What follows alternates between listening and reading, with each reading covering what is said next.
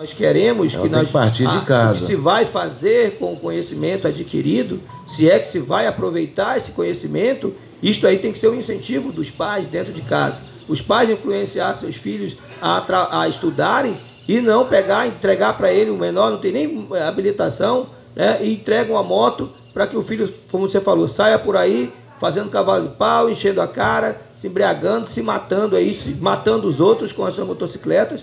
Então isso aí tudo é uma questão de é um conjunto de, de ações. Não é só a ação da Polícia Militar. Nós temos, como eu falei, um trabalho específico. E se a gente se, se- é, é, se depara com um jovem, esse que já está perdido para o crime, e ele reage contra nós, o único destino dele, né, ou vai ser um hospital, ou vai ser né, o cemitério, porque ele, com certeza, num embate como esse, ele corre sério risco de morrer. né, então, contra nós. Então, assim, nós não queremos isso. Ninguém se vangloria, ninguém fica feliz por ver né, que estão é, morrendo jovens que poderiam estar sendo produtivos para a sociedade.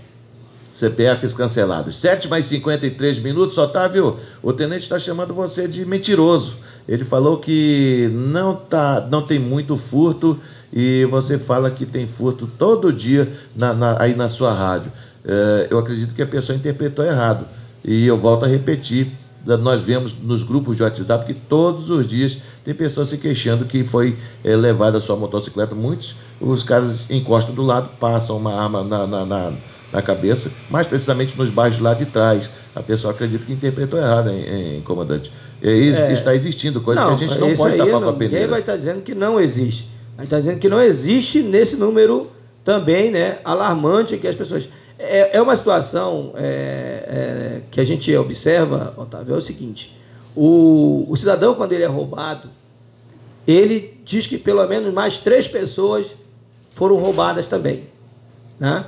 Então, ele próprio, às vezes, aumenta essa estatística né, dentro daquilo que ele entende assim. Na minha rua, só escapou um ou dois. Todo mundo já teve a sua casa furtada, né, a sua moto roubada e etc. Então, assim, é, é natural. A pessoa está ali, ela está tensa, né, a gente entende isso daí, que é quem já foi roubado sabe a sensação ruim que é, né? Mas daí, assim, alardear, que, ah, mão, não tá, tá acontecendo, né? O meu vizinho já foi, o meu primo já foi, meu cunhado já foi roubado, todo mundo já foi roubado. Né? Então, assim, comandante, na verdade, isso aí é uma questão de chamar a atenção para o seu problema.